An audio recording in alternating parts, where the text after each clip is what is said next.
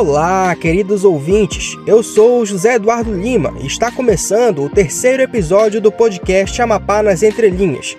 E quem está comigo hoje na apresentação é a Mayra Carvalho. Olá, Mayra. Olá, José, e muito obrigada a você que nos escuta.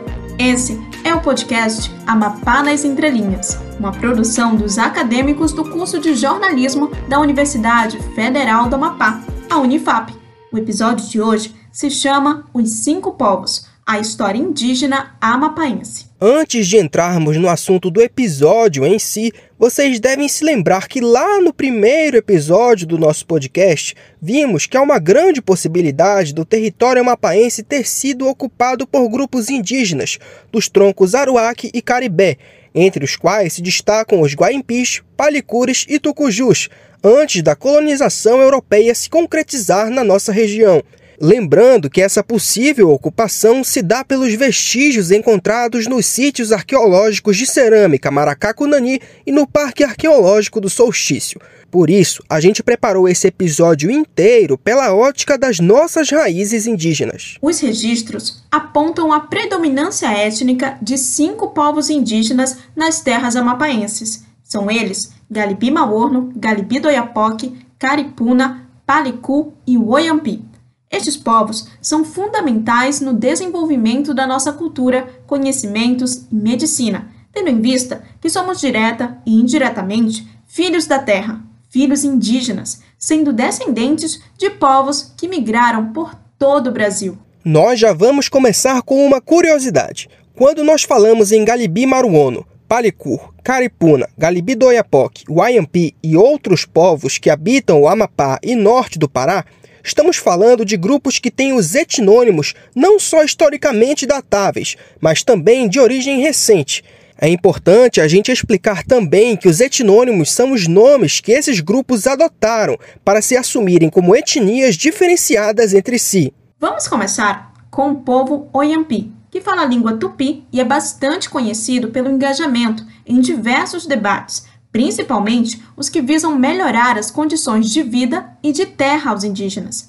Em mais de 200 anos de história, os Oyampi passaram por inúmeras transformações. A origem desse povo vem do Baixo Rio Xingu, migrando para as regiões do Rio Amazonas, além do Rio Jari, Araguaia e Oiapoque. Esse último é o lar dos Oiampi até hoje. Já os Palicures são conhecidos como um dos povos mais antigos da nossa região. Para você ter uma ideia, existem achados históricos do século XIX, nos quais viajantes europeus comentam ter avistado os Palicures durante o período de exploração. É considerado um povo guerreiro, além de serem grandes navegadores. Quanto ao povo Galibi-Maorno, a adoção dessa nomenclatura étnica por uma parcela da população indígena da região do Uaçá é relativamente recente, por volta do final da década de 1940. Isso ocorreu quando o Serviço de Proteção aos Índios, o SPI, começou a atuar na região. As famílias habitantes das ilhas do Alto Rio Uaçá foram identificadas como de origem Galibi e passaram a ser denominadas assim. Mas tem um porém. Até então, essas famílias se autodesignavam como gente do Uaçá e se reconheciam como de origem heterogênea, mesmo que entre eles houvesse descendentes de outros povos, como Caribé e Aruac. Mesmo assim, eles passaram a assumir o etnônimo Galibi desde a chegada do Serviço de Proteção aos Índios. Mais recentemente, no decorrer das décadas de 1980 a 1990, passaram a se definir como Galibi Maorno, após orientação do Conselho Indigenista Missionário. O objetivo era se diferenciar dos Galibi do Oiapoque, grupo que não identificam como de origem comum. Já que mencionamos o Galibi do Oiapoque, vamos saber um pouco mais sobre eles. Esse povo é proveniente da região do rio Maná, no litoral da Guiana Francesa eles migraram para o Brasil por volta de 1950. Na Guiana Francesa, se definiam como Caliná ou Galibi. Já no Brasil, se tornaram conhecidos como Galibi do Oiapoque, à medida em que se estabeleceram na região do Baixo Rio. Acredita-se que o povo de Caripuna foram as primeiras famílias que chegaram à região do rio Curupi, no final do século XIX. Caripuna significa índios misturados essa etnia possui pessoas de origem indígena e não indígena. Esses povos falam português e também a língua patóis. José, Que tal fazermos também um panorama linguístico dos povos depois do intervalo? É interessante, Mayra. Então vamos fazer esse intervalo de um minutinho que temos alguns recados importantes para você. Segura aí.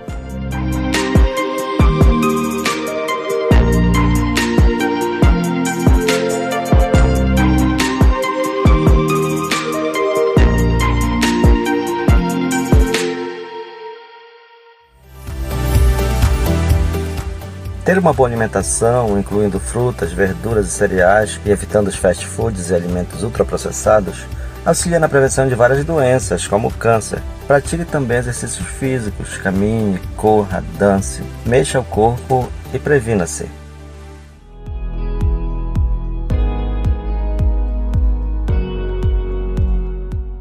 Mulher, fique atenta aos sinais do seu corpo, como inchaço, vermelhidão e dor nas mamas. Esses podem ser sintomas do câncer de mama. Se perceber algo fora do normal, procure um médico. A prática de exercícios físicos e boa alimentação auxilia na prevenção de vários tipos de câncer.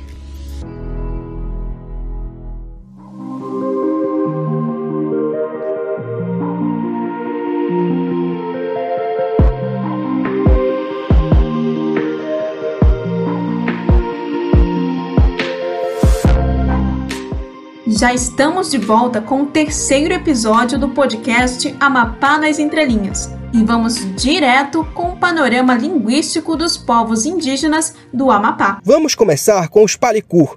Eles vivem nos dois lados da fronteira do Brasil com a Guiana Francesa e possuem o Palicur como idioma de origem.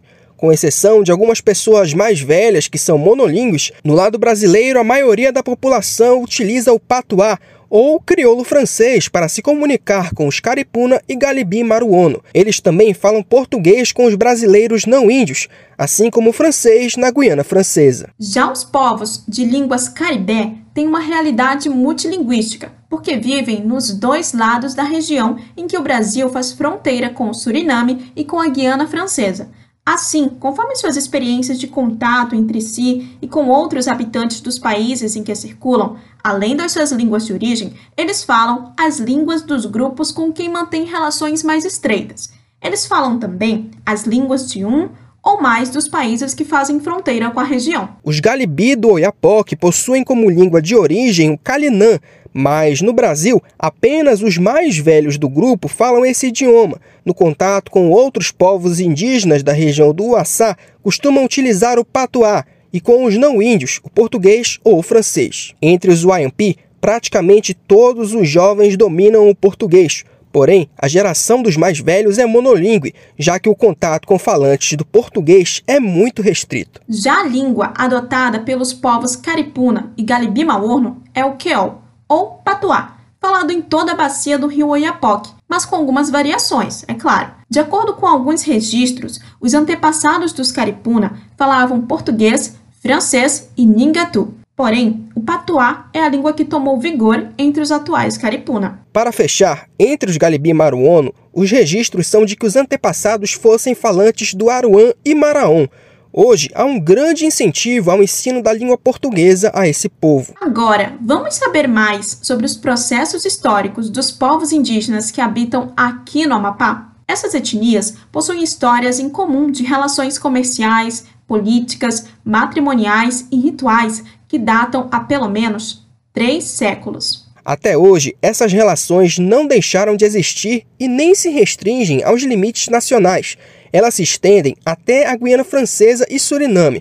Essa amplitude de relações enriquece culturalmente a história desses povos. Quando falamos especificamente desta região, são séculos de acúmulo de experiências de contato entre si que resultaram em inúmeros processos de separação, união de grupos, substituição, aquisição de novos itens culturais. Esses processos se somam às diferentes experiências de contato vividas pelos diferentes grupos indígenas com cada um dos agentes e agências que chegaram entre eles, dos quais existem registros a partir do século XVII. E assim, enquanto a gente pressupõe que nós descobrimos os índios e achamos que, por esse motivo, eles dependem de nosso apoio para sobreviver, com um pouco mais de conhecimento sobre a história da região, podemos constatar que os povos indígenas dessa parte da Amazônia nunca viveram isolados entre si, e também que o avanço de frentes de colonização não resulta necessariamente num processo de submissão aos novos conhecimentos, tecnologias e bens que passaram a ter acesso, como pode parecer à primeira vista. Ao contrário disso, tudo que esses povos aprenderam e adquiriram nas suas novas experiências de relacionamento com os não-índios se insere num processo de ampliação das suas redes de intercâmbio, que não apaga, apenas redefine a importância das relações que esses povos mantêm entre si há muitos séculos. Os registros sobre o avanço das frentes de colonização a partir do século XVII nos permite comprovar que esse local é resultante de um longo processo histórico de refúgio das populações indígenas, dos quais movimentos ao longo do período colonial deslocaram inúmeros grupos a partir do litoral e da foz do Amazonas, em direção ao interior do Amapá e norte do Pará. Durante esse processo, povos que acumulavam uma longa história de relações entre si se isolaram no decorrer dos séculos XVIII e XIX em diferentes pontos de difícil acesso, tanto da planície e da floresta, quanto das serras, campos e rios com cachoeiras que cruzam a região. Foi nessa situação de refúgio que, a partir da virada do século XX, essas populações foram sendo novamente contatadas nos dois lados da fronteira do Brasil com o Suriname e com a Guiana Francesa, Dessa vez, não mais pelas antigas frentes de colonização, mas sim por frentes extrativistas, assim como por viajantes, missionários e, já no século XX, por representantes de órgãos assistenciais. Tendo avançado com propósitos diferenciados, essas novas frentes levaram consigo uma série de novas doenças aos grupos indígenas contatados, causando baixas populacionais significativas, sobretudo na primeira metade do século XX. Nesse contexto é que começaram a ser implantadas políticas assistenciais de saúde e educação por parte dos governos do Brasil e de países fronteiriços. O objetivo era reverter esse quadro. Sendo assim, é na segunda metade do século XX que remonta não apenas o surgimento dos atuais grupos étnicos que povoam a região, como também o estabelecimento do modo de ocupação territorial baseado na concentração das aldeias em torno de postos de assistência. A transformação dos amplos territórios e dos percursos historicamente trilhados em terras indígenas demarcadas é mais recente ainda datando o início desse processo de menos de 20 anos. Não tem como citar a demarcação de terras indígenas sem lembrar do marco temporal. Você já deve ter ouvido falar disso nessas últimas semanas. É o seguinte: o STF, o Supremo Tribunal Federal, começou a julgar se demarcações de terras indígenas devem seguir o chamado marco temporal. Por esse critério, indígenas só podem reivindicar a demarcação de terras que já eram ocupadas por eles antes da data de promulgação da Constituição de 1988. Essa decisão pode definir o rumo de mais de 300 processos de demarcação de terras indígenas que estão em aberto no país. Indígenas de todo o Brasil acamparam na esplanada dos ministérios em protesto contra o marco. Eles também promoveram manifestação pelas ruas da capital federal. A demarcação de terras indígenas é um direito garantido pela Constituição Federal de 1988 que estabelece aos indígenas o chamado direito originário sobre as suas terras ancestrais. Isso quer dizer que eles são considerados, por lei, os primeiros e naturais donos desse território, sendo obrigação da União demarcar todas as terras ocupadas originalmente por esses povos. Se essa tese do marco temporal for aceita pelo STF, indígenas poderão ser expulsos de terras ocupadas por eles caso não se comprove que estivessem lá antes de 1988 e sem que se considerem os povos que já foram expulsos ou forçados a saírem de seus locais de origem. Processos de demarcação de terras indígenas históricos que se arrastam por anos poderão ser suspensos. Áreas que não deveriam ter titularidade por pertencerem aos indígenas, protegendo física e culturalmente povos originários,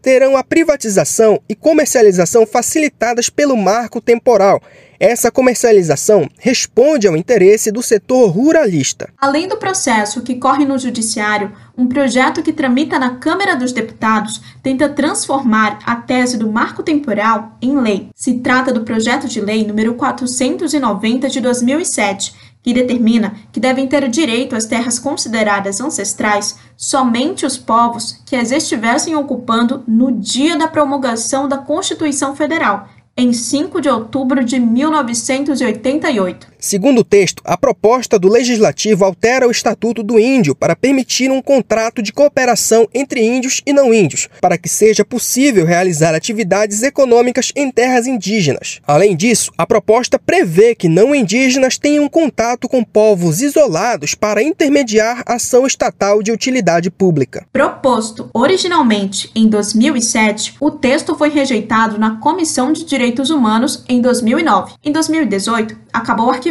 No entanto, a proposta foi ressuscitada durante a campanha eleitoral do presidente Bolsonaro. Em 29 de junho deste ano, a Comissão de Constituição e Justiça, a CCJ, da Câmara dos Deputados, entendeu que o texto do projeto de lei é constitucional. Agora, a proposta aguarda análise do plenário da Casa. Se for aprovado no plenário, o texto ainda precisará passar pelo Senado antes de ser eventualmente sancionado. Agora que você já sabe sobre o marco temporal, a gente volta a falar especificamente sobre os povos indígenas aqui do Amapá. Vamos saber um pouco mais sobre as aldeias? Dificilmente uma pessoa nasce, cresce, se casa, tem filhos e morre na mesma aldeia, a não ser no caso daquelas que se tornaram sede de postos de assistência. Ao contrário, as aldeias comuns que se encontram por toda a região se caracterizam por possuir um tempo de vida útil relativamente curto, que gira em torno de 5 a 10 anos, no máximo 15. É comum surgirem desavenças internas, surtos de doenças,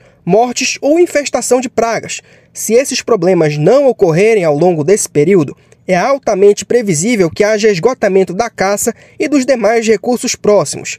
Então, é inevitável que depois de um certo tempo, isso se transforme no fator decisivo para o abandono à procura de um novo local. Cada aldeia possui um fundador, que é considerado o dono do lugar, aquele a quem costumamos chamar de chefe ou cacique da aldeia. A principal função política de um chefe de aldeia é garantir que os moradores permaneçam junto com ele, satisfeitos com o modo de organizar a vida em comunidade e de conduzir as relações com os membros de outras aldeias. Um chefe de aldeia precisa saber conquistar aliados, não pela força e nem pelo discurso autoritário, mas pela persuasão e eficiência nas tarefas, porque ele é considerado o dono do lugar, mas não o dono das pessoas que habitam aquele lugar. Por essa razão, não é obediência que um chefe de aldeia espera de seus corresidentes, mas cooperação e apoio. Em conjunto, as aldeias de cada povo se apresentam espalhadas ao longo de rios e igarapés, com graus de distância variáveis uma das outras. É comum que os moradores das aldeias mais próximas mantenham relações mais estreitas de intercâmbio de bens e de intercasamentos, mas não raramente esses intercâmbios ocorrem também entre moradores de aldeias distantes, tanto localizadas no Brasil quanto na Guiana Francesa e Suriname, onde, como a gente já comentou, também existem aldeias da maioria dos povos que vivem no lado brasileiro, como é o caso dos Galibi do Oiapoque, Palicur, Wayampi e outros povos do norte do Pará. E é assim que encerramos o terceiro episódio do podcast Amapá nas Entrelinhas, com produção de Beatriz Viegas, Bárbara Ribeiro, Andrew Rodrigues, José Adalto e Jamile de Paula. Apresentação de Mayra Carvalho e José Eduardo Lima. Direção de Renata Rodrigues e edição final de José Eduardo Lima.